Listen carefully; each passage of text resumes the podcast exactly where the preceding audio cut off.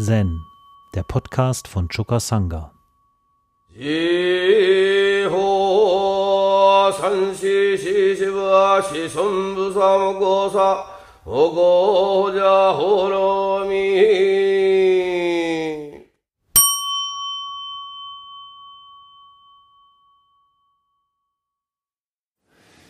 Ich wollte das äh, Rohatsu Session nutzen, um noch einmal einzugehen auf die fünf Stände des Tosan. Auf Japanisch Goi. Die sind der krönende Abschluss der Koan-Ausbildung. Also die klassische Koan-Ausbildung beginnt man mit dem Üben des Koan Mo und die klassische Koan-Ausbildung wird abgeschlossen mit dem Üben der fünf Stände des Tosan. Dazwischen liegen klassischerweise in der Rinzai-Tradition eben die Befassung mit den Mumonkan-Koan, die Befassung mit den Hekigan-Roku-Koans, die Befassung mit dem Rinzai-Roku-Koan, dann die Befassung mit den zehn Silas als Koan und zum Schluss die Befassung mit den fünf Ständen des Tosan. Aus der Position der fünf Stände des Tosans am Ende dieser klassischen, dieses klassischen Ausbildungszyklus wird schon deutlich, dass die fünf Stände des Tosan die Einsichten, die man auf dem Weg bis dahin gefasst hat, mehr oder weniger voraussetzen, weil die fünf Stände des Tosan aufsetzen auf unserer ganz persönlichen Erfahrung und schlussendlich uns mit fünf Aspekten des Erwachens in Kontakt bringen. Also aus dem Unerwachten in das Erwachen und schließlich im Erwachen fünf Standorte, die es eigentlich so auch gar nicht gibt, weil nach Zen-Auffassung auch diese fünf Standorte noch untergehen oder Eingang finden in den einen einzigen Stand des Nichtstandes. So, da sind wir jetzt schon bei äh, Kapriolen im Kopf. Da fängt jetzt schon an, unser Gehirn so ein bisschen äh, Alarm zu schlagen und äh, so die Bereitschaft mitzugehen erstmal zurückzustellen da will ich jetzt erstmal noch nicht weitermachen an dem Punkt, sondern ich möchte ganz kurz etwas sagen zu diesen fünf Ständen. Also kurz gesagt, die Namen der fünf Stände, die bezeichnen das Verhältnis von Hen und Sho. Hen sind zwei Aspekte der Wirklichkeit. Hen bezieht sich auf das phänomenale, gegenständliche, formhafte, äh, das wir wissenschaftlich untersuchen können und mit dem wir umgehen, auch in unserem Alltag ständig. Und Sho, das bezieht sich auf den absoluten Aspekt des Daseins, der aber nicht als dem Phänomenalen gegenübergestellt angesehen wird, sondern den umfassend und sich in der phänomenalen Welt immer auch ausdrückend angesehen wird. Und diese fünf, Verhält fünf Verhältnisse von Hen und Sho, die sind Gegenstand dieser fünf Goi und nenne jetzt einfach mal ihre Namen. Ja. Also der erste Stand heißt Sho Chu Hen von Hisamatsu übersetzt mit im Aufrechten die Neige. Ja, das Aufrechte, das ist ein anderer Ausdruck für das Absolute und die Neige, das ist ein anderer Name für die ganze Welt der Phänomene. Also Sho Chu Hen. Und Chu, Chu bedeutet eigentlich Mitte, also das Zeichen Chu ist, wenn ihr, wenn ihr mal irgendwie im chinesischen Schrift mal das Zeichen für China gesehen habt, da fällt dieses Zeichen Chu auf, weil China bezeichnet sich ja als Reich der Mitte. Und Chu ist so ein Rechteck mit einem Strich durch. Ja? Also die Mitte in diesem Feld. Ja? Das ist nämlich das Reich da und der Strich ist die Mitte. Ja? Also Chu ist die Mitte und zwar nicht die Mitte, die trennt zwischen zwei Seiten steht, sondern die Mitte, die verbindet. Die verbindet das eine mit dem anderen. Ja? Sho Chu Hen. Das ist der erste Stand, ja. Die Beziehung von Sho und Hen, von den sogenannten Absoluten mit dem Relativen oder dem Phänomenalen, dem, was man anfassen kann. Als ich äh, mit meinem Sohn Janis in Indien und wir Sai Baba besucht haben, der damals noch lebte, ähm, da, das hatte unser Jens Eimann eingefädelt. Der war ja sieben Jahre da im Ashram von äh, Sai Baba und der hat ähm, das eingefädelt, dass die mich da eingeladen haben.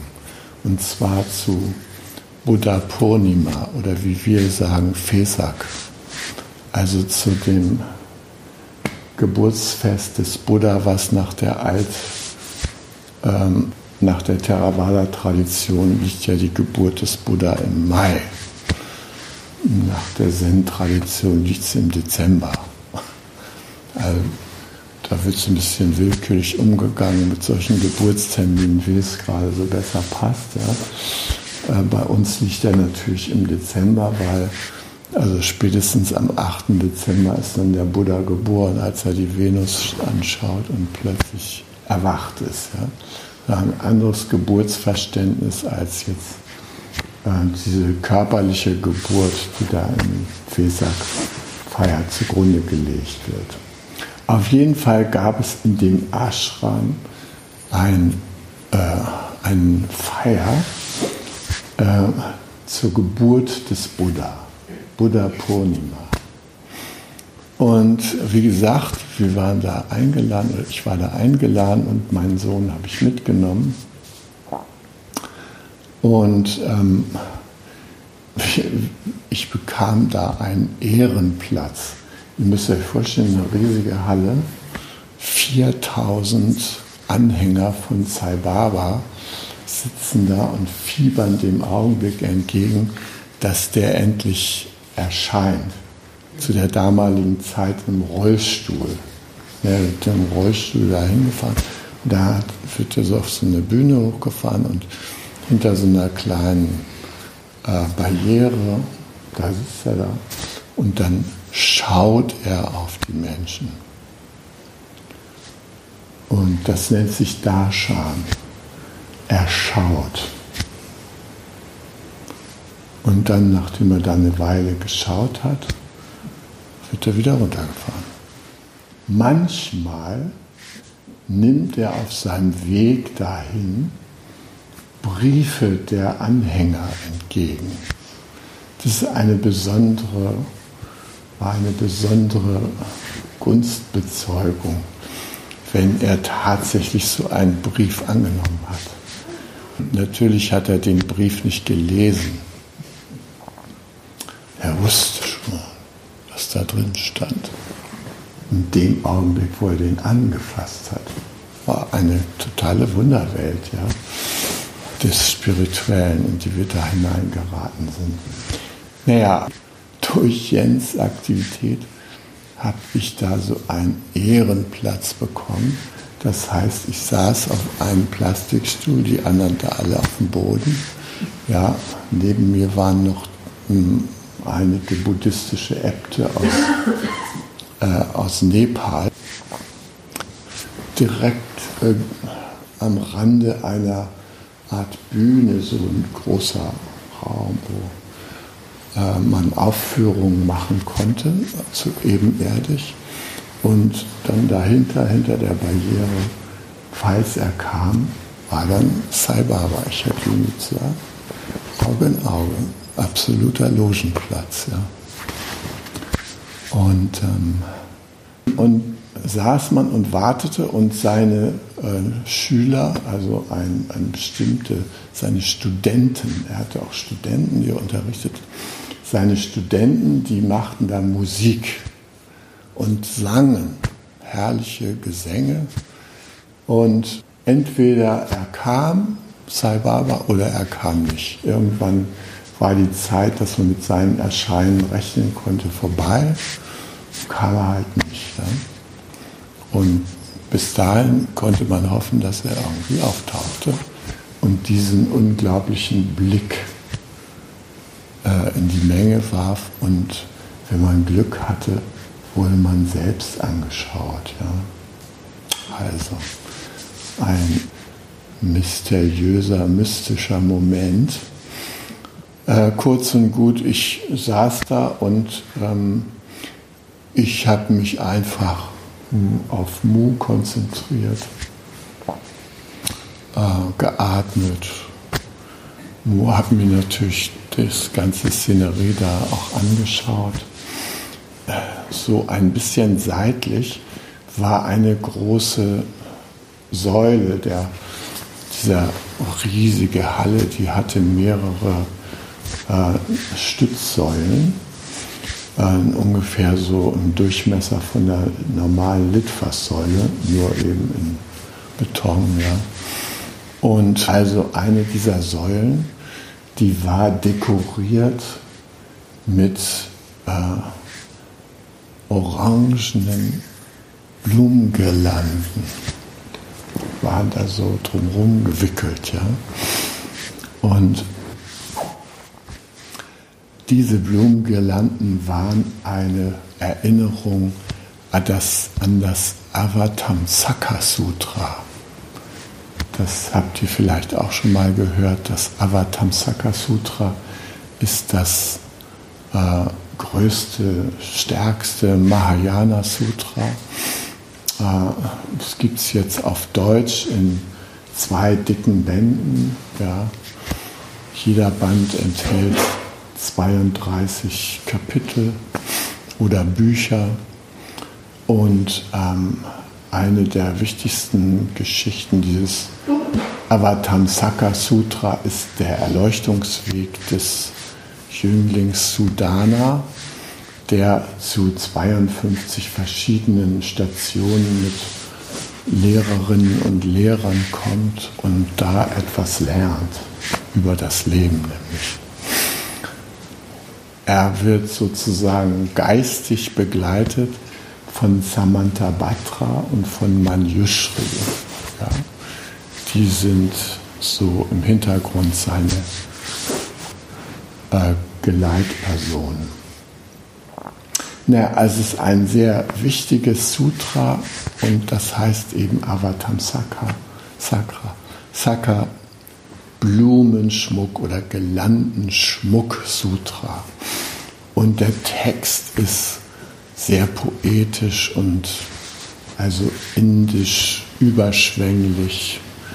Äh, das wird also der Buddha, wenn der da ähm, erscheint oder dieses ganze Avatamsaka Sutra ist eine, äh, ein Blick in die Quantenphysik des damaligen alten Indiens. Also wir haben ja heute auch die Möglichkeit, auf der energetischen Ebene der Physik zu begegnen, nämlich in dieser, auf dieser Quantenebene, wo die Materie im Wesentlichen Wellenstatus hat. Ja? Also ist nicht so jetzt hier so zum Anfassen, sondern im Grunde genommen ein Wellenmeer. Und das ist diese energetische Ebene. Und so ist es auch mit dem Avatamsaka Sutra. Da treten lauter Bodhisattvas auf und äh, der Buddha ruft sie herbei mit einer Lichtschein aus seiner Stirnlocke. Das ist so eine weißere Stirnlocke. Ne? Manche von euch, die haben auch schon ansatzweise sowas. Er hatte da so eine weiße Locke und da kommt, fällt der entscheidende Lichtschein heraus. Und in diesem Lichtschein erscheinen die Bodhisattvas. Und sie können alle Welten durchdringen, blitzartig. Ja? Also, wunderschönes Bild, also quantenphysikalisch total interessant, wie es sich da verhält, weil natürlich der Wellensalat, wie wir das so sehen würden, ne, so phänomenal, der wird da repräsentiert von äh, persönlichen, aber die eben doch keine Persönlichkeiten in unserem Sinne sind, aber irgendwie handelnde Instanzen. Gut, also das ist die Sache mit diesem Avatamsaka Sutra. Gehe ich nochmal bei anderer Gelegenheit drauf ein. Ähm, da gibt es also diese Schmuckgirlande, die diese ganzen Erfahrungen da zusammenbindet in diesem vielbändigen Werk. Und da war also in Referenz dazu war diese wunderbare Schmuckgirlande mit lauter orangenen Blüten bis hoch zur Decke ähm, umringelte die da die Säule. Und das war auch die einzige geschmückte Säule. Und war also eindeutig eine Referenz an den Buddha. Und ähm, ja, diese Säule konnte ich auch immer so sehen. Die stand so irgendwie so zwischen mir so seitlich und der Perspektive, wo Sai Baba so auftreten konnte. Und dann dachte ich immer, wie merkwürdig, ich war wie gesagt mit Mu so in Verbindung und fühlte mich da so total äh, zu Hause drin. Ja? Und ähm, dachte so, wie interessant, dass diese ganzen 4.000, 5.000 Gläubigen jetzt auf das Göttliche in seiner fotografierbaren Gestalt warten. Warum nehmen Sie es nicht so wahr? Warum brauchen Sie da so eine Person, von der das ausgeht? Wieso können Sie das Göttliche nicht in dem, was Sie da umgibt, wahrnehmen? Wunderte ich mich. Und dann sagte ich mir, da sah ich so kleine Vögel, die da in diesen, äh, in diesen Blüten so nach äh, Insekten oder was weiß ich suchten, keine Ahnung. Jedenfalls waren diese kleinen Vögel, die waren gerade an dem Tag äh, erst erschienen in der Halle. Tauben und sowas flogen da auch manchmal rum. Aber diese kleinen Vögel, die waren gerade jetzt, saßen sie auf dieser gelb dekorierten Säule. Und ich sagte mir in Bezug auf das Göttliche, mich sollte es nicht wundern, wenn so ein kleiner Vogel aus dieser Girlande einfach auf mich zufliegt und sich auf meine Hand setzt. Kaum hatte ich diesen Gedanken gedacht, kam ein kleiner Vogel aus dieser Girlande angeflogen mit einer orangen Blüte im Schnabel und warf mir die Blüte in die Hand. Diese Blüte habe ich immer noch, kann ich euch mal bei Gelegenheit zeigen. Das ist in meiner schwarzen Aktentasche im Mittelfeld. Das war natürlich für mich eine totale überraschende Erfahrung, dass das Göttliche sich einfach so schnell mal eben offenbart, ja, so mal so nebenbei. Und so ist es nämlich. dieses jenseitige, Show, absolute, das äh, begegnet uns, wenn wir dafür offen sind. Dann begegnet es uns und zwar unverhofft. Unverhofft kommt oft, heißt es, aber trotzdem, es kommt unverhofft. Es kommt aber auch nur, wenn man vorbereitet ist. Also durch unsere Übung bereiten wir uns darauf vor, dem aus der Alltagsperspektive als jenseitig erscheinenden,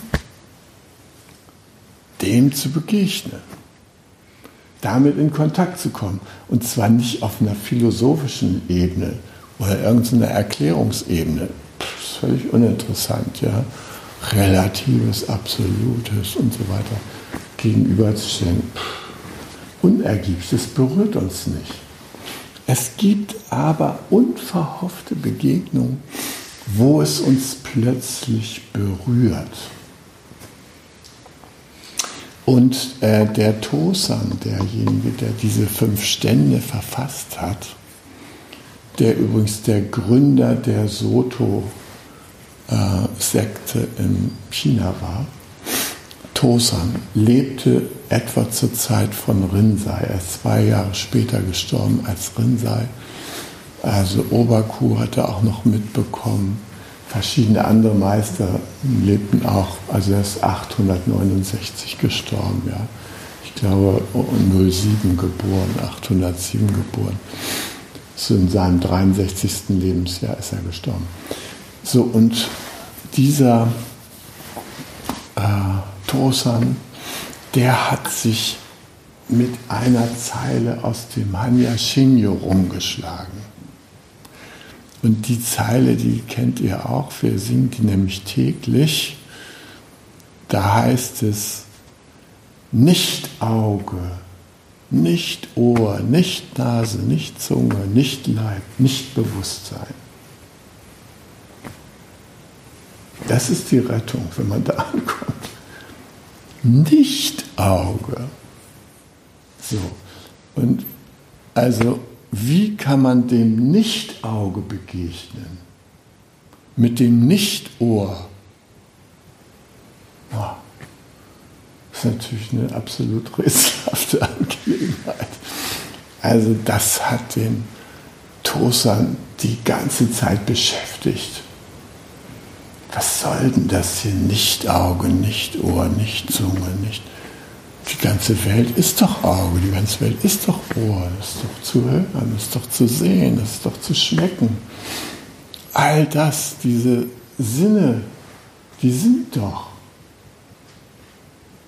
Und die Befreiung soll darin liegen, dass die in Wirklichkeit nicht Auge, nicht Ohr, nicht Geschmack, nicht Tasten sind. Warte, hat er gesagt, wie kann das angehen? Ja? Und hat sich mit dieser Frage eben unglaublich beschäftigt. Und diese Frage oder diese Zeile war der Ausgangspunkt seines großen Zweifels an der normalen Wirklichkeit, wie wir sie kennen. Na? Also diesen Satz hat er zum Ausgangspunkt genommen, um das zu bezweifeln, was so augenscheinlich offensichtlich so vor ihm lag. Und das Koan Mu, das stürzt uns ja auch in diesen Zweifel. Hat der Hund die Buddha-Natur? Ja, alles hat doch die Buddha-Natur. Wieso soll der Hund nicht die Buddha-Natur haben? Ja, schön und gut, das ist ein Philosoph, der das sagt. Aber wo ist derjenige, der das verwirklicht hat? Wo ist der? Und Joshu, der ja auf die Frage des Mönchs, hat der Hund die Buddha-Natur? So ein ganz normaler Hund. Ich würde ja immer sagen, den Hunden ist das mehr, mit, mehr zuzutrauen als den Menschen, mit denen ich so im Allgemeinen zu tun habe. Ja. Also da sehe ich mehr von Buddha-Natur normalerweise drin, als so bei meinen Zeitgenossen, die, wenn die schönsten Anblicke in der Natur zu sehen sind, da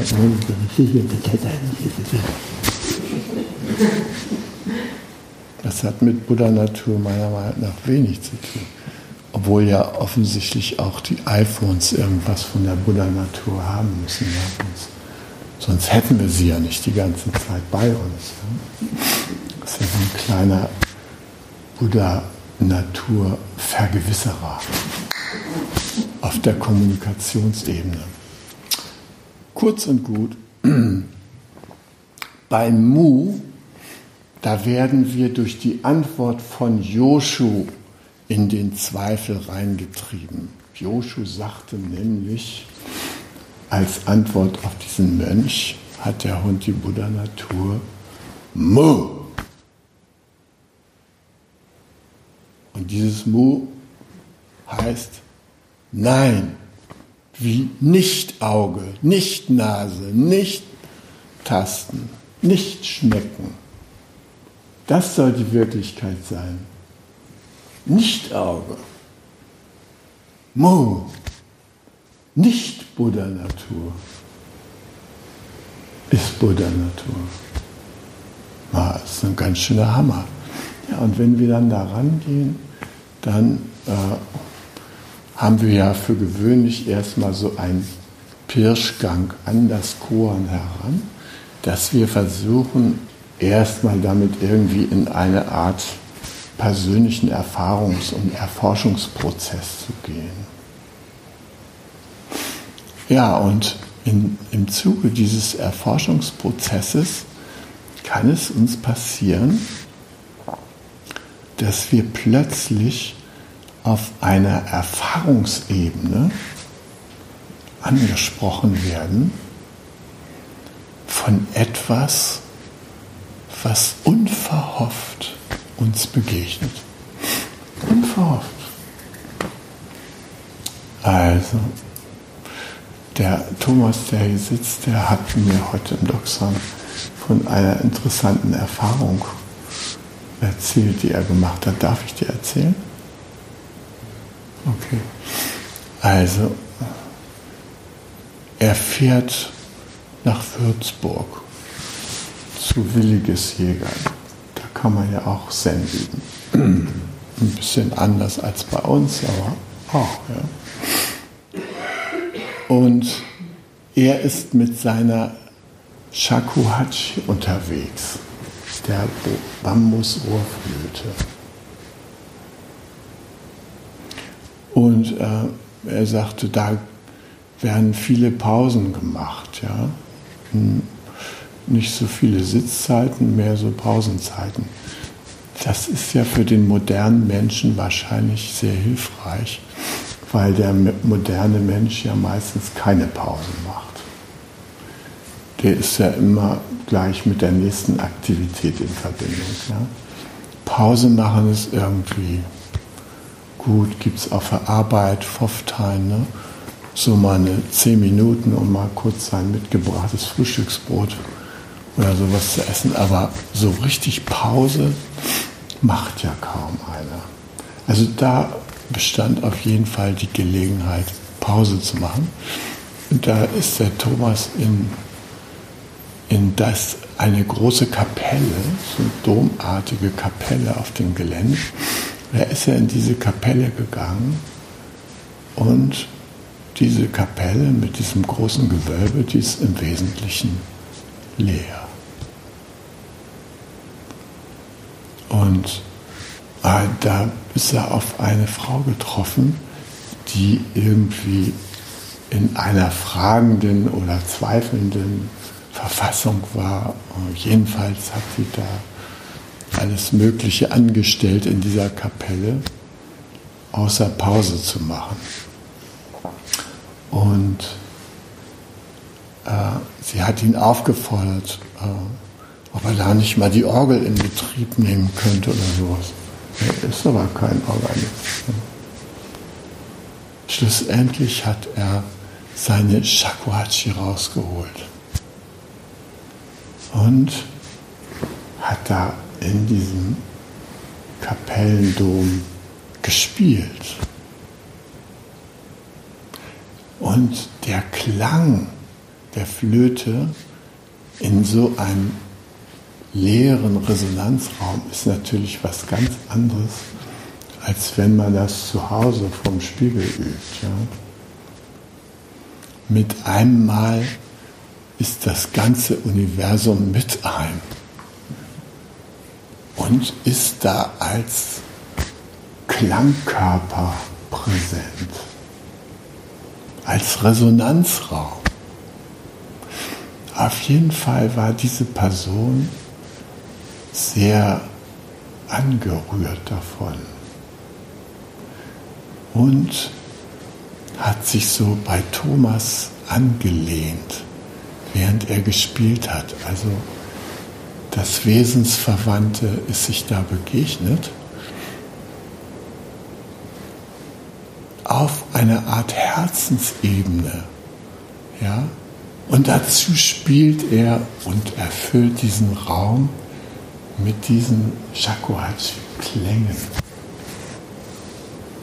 Und das war eine unverhoffte, sehr berührende Erfahrung des Hineinragens, des Jenseitigen, des Sho in Hen, könnte man sagen. Oder Begegnung mit Mu. Mu in den Formen, die da sind, den Klängen, in der Bewegung. Mit einmal ist das da präsent. Ja? Und so kann das jedem von uns begegnen auf die verschiedenste Weise. Ich war einmal mit meinen Kindern Janis und Miriam, als sie noch klein waren und meine Zwillinge noch nicht geboren waren, auf Ibiza im Urlaub. Und wir wohnten da bei irgendeinem Deutschen, äh, der hatte einen größeren Garten und in dem größeren Garten, da gab es so einen Teich mit Schildkröten und Fröschen, da von dem waren die Kinder immer ganz begeistert. Die waren so in dem Alter, wo man sich freut an so Schildkröten und Fröschen, die da im Wasser hin und her schwimmen. So das lebendige Leben in klein. Aber sie waren auch begeistert von dem Pool, den es da gab. Der war ungefähr so groß wie diese Halle und da konnte man also ausgiebig drin schwimmen. War sofort erreichbar, gleich nach dem Frühstück nichts wie reingesprungen und geschwommen und Wasserball gespielt und so weiter. Und beim Meer war es auch schön, aber dieser Pool, der war irgendwie für sie besonders schön. Und dieser Pool war so umgeben von lauter äh, zarten Zweigen, so äh, äh, Tamariskenzweigen und andere. Äh, und ähm, ich habe mich dann in den frühen Morgenstunden vor Sonnenuntergang sehr gerne an diesen Pool gesetzt. Schade, dass ihr schon gehen müsst. Also, bis später.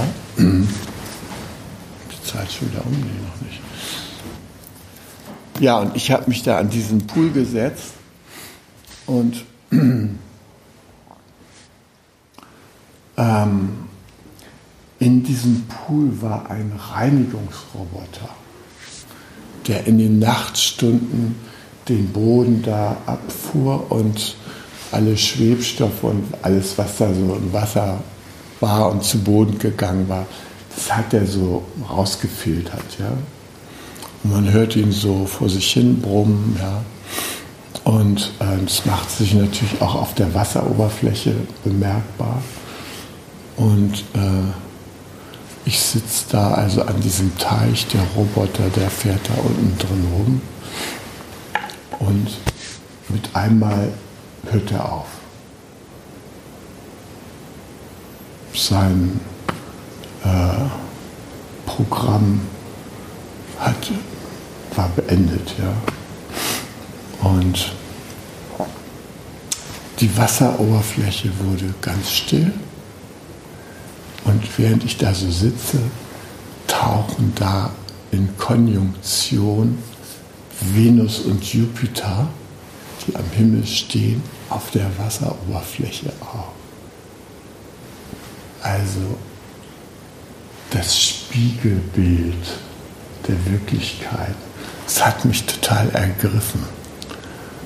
Und ich habe da, und dann waren da auch noch das Spiegelbild der Zweige und so.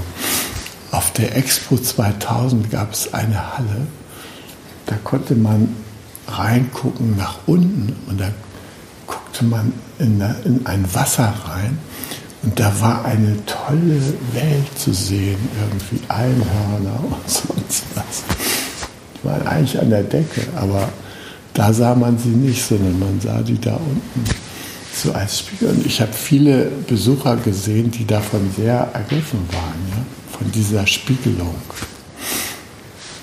Also die Wirklichkeit im inneren Spiegel zu empfangen, ist ein ganz besonderer Segen, wenn da nichts Störendes dazwischen tritt, wenn es wirklich das reine Spiegelbild sein kann so wünschen wir uns ja auch die Begegnung mit anderen Menschen. Wir möchten gerne, dass dieser Mensch ein reiner Spiegel für uns ist, in den wir reinschauen können und aus dem das zurückgeworfen wird, was wir da reinschicken. Leider Gottes sind unsere meisten Zeitgenossen keine reinen Spiegel, sondern da kommt eine ganz andere Antwort raus. Idiot, geh mal zur Seite, ich kann, dich, ich kann nicht an dir vorbeigucken oder sowas. Ja, also äh, da merken wir schon, der Spiegel hat doch ganz schöne Wölbung bei dem. Ja, da kommt irgendwas anderes zurück, als was da reingeschaut hat. Aber dieser klare Spiegel, dieser klare Bewusstseinsspiegel, das ist etwas, was eine Frucht unserer Übung sein kann. Ja? Die spiegelgleiche Weisheit heißt es ja auch. Also, wo das Eigenhafte, äh, Absichtsvolle und so weiter, wo das nicht ist, sondern einfach nur noch die Wirklichkeit gespiegelt wird. So wie der Mond auf der Wasseroberfläche. Oder die Venus auf der Wasseroberfläche. Ich sitze da und bin berauscht von diesem Erlebnis. Weil die, da tauchen die da so auf. Der Roboter hört auf, die kleinen Wellen auf diesem Ding kommt zur Ruhe mit einmal das ganze Wasser. Still, spiegelglatt, Stille. Nichts bewegt sich. Venus und Jupiter. Klares Strahlen kommen da aus dem Wasser auf mich zu. Ja. Und dann sehe ich auch diese ganzen anderen, der Morgenkraut, diese Zweiglein und so, das spiegelt sich auch alles. Ich bin richtig berührt von dem Anblick. Dann kommt so der Morgenwind und fängt so an, Wasseroberfläche so allmählich zu kräuseln. Und dann verschwimmen so die Spiegelbilder dieser Sterne und der umgebenden Pflanzen. Und alles wird dann wieder aufgewühlt und naja, so wie es dann ja auch in unserem Bewusstsein am Tag ist. Da sind wir auch mit Grad aufgewühlt 1 bis 10 unterwegs. Ja. Alles Mögliche bewegt sich in uns. Und in dieser Bewegung noch das Gespiegelte präsent zu haben, das ist eine Erfahrung, die wir im Zen machen können. Ja, wir gehen eben nicht in das normale Auge, Ohr, Geschmack, Muster zurück. Auch, Natürlich, selbstverständlich. Gleich gehen wir hier essen. Danach kann ich nochmal in die Gesichter gucken und sehen, ob es geschmeckt hat oder nicht so richtig. Ja. War es gesund oder war es schmackhaft? Ne? In dem Sinne. Aber wir nehmen etwas mit.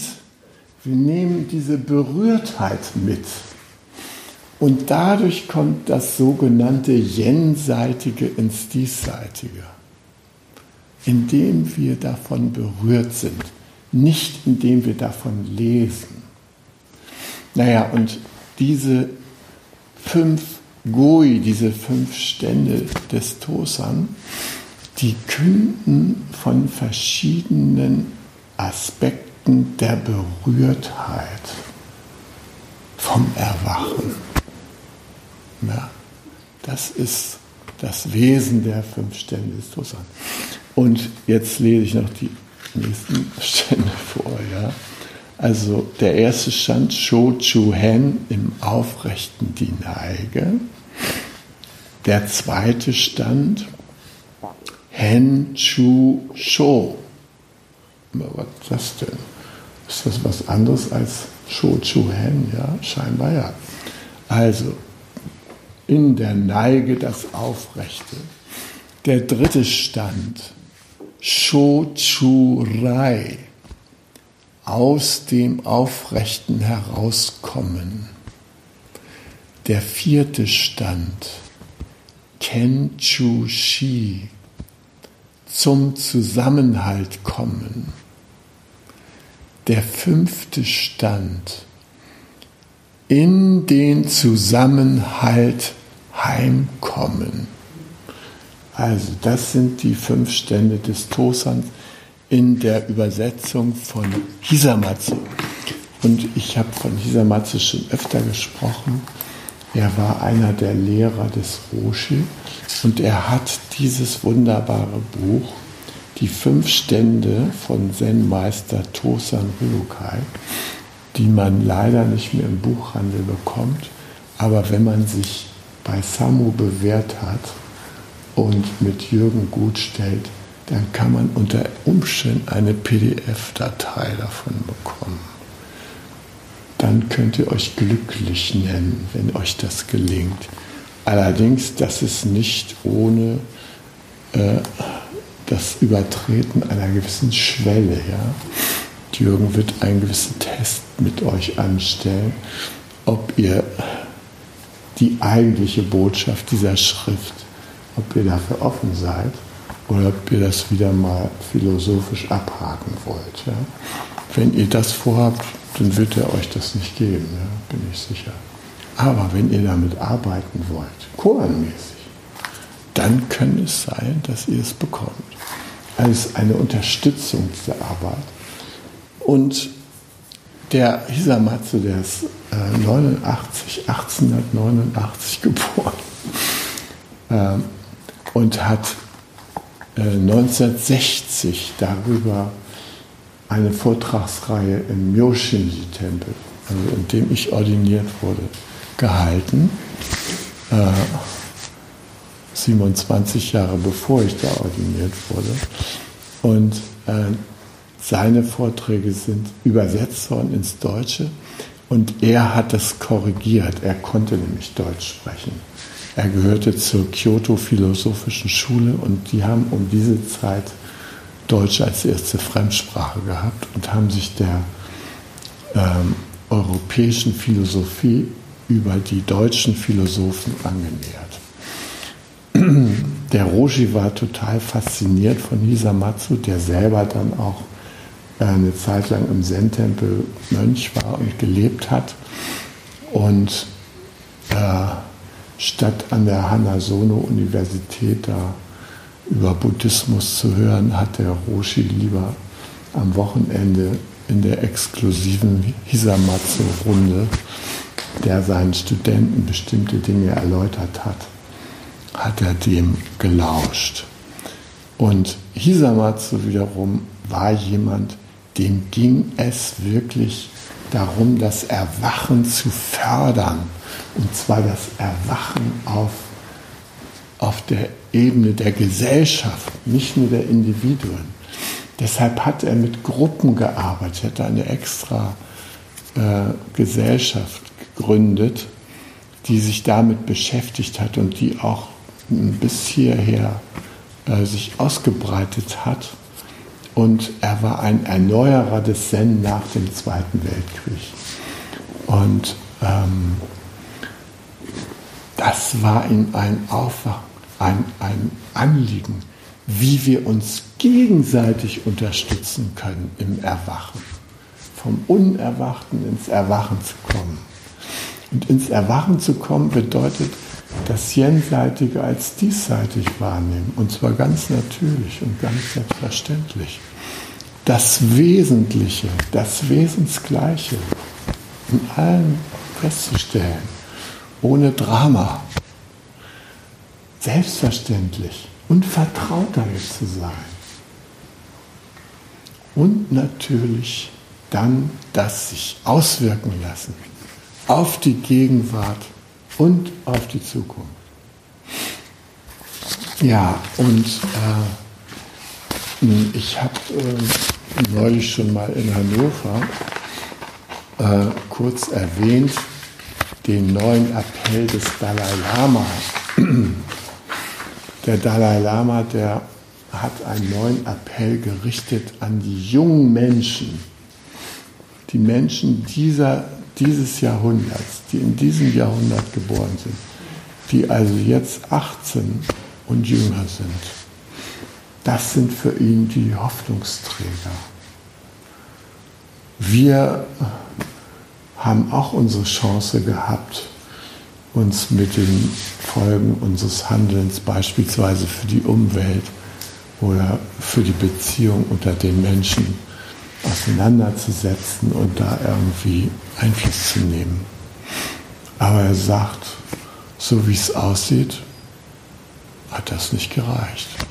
Wir treiben im Gegenteil auf so eine Art Kollaps zu. Sozial, äh, umweltmäßig, planetarisch. Und da ruft er die Jugend auf die Jugend ruft er auf, Rebellen des Mitgefühls zu werden.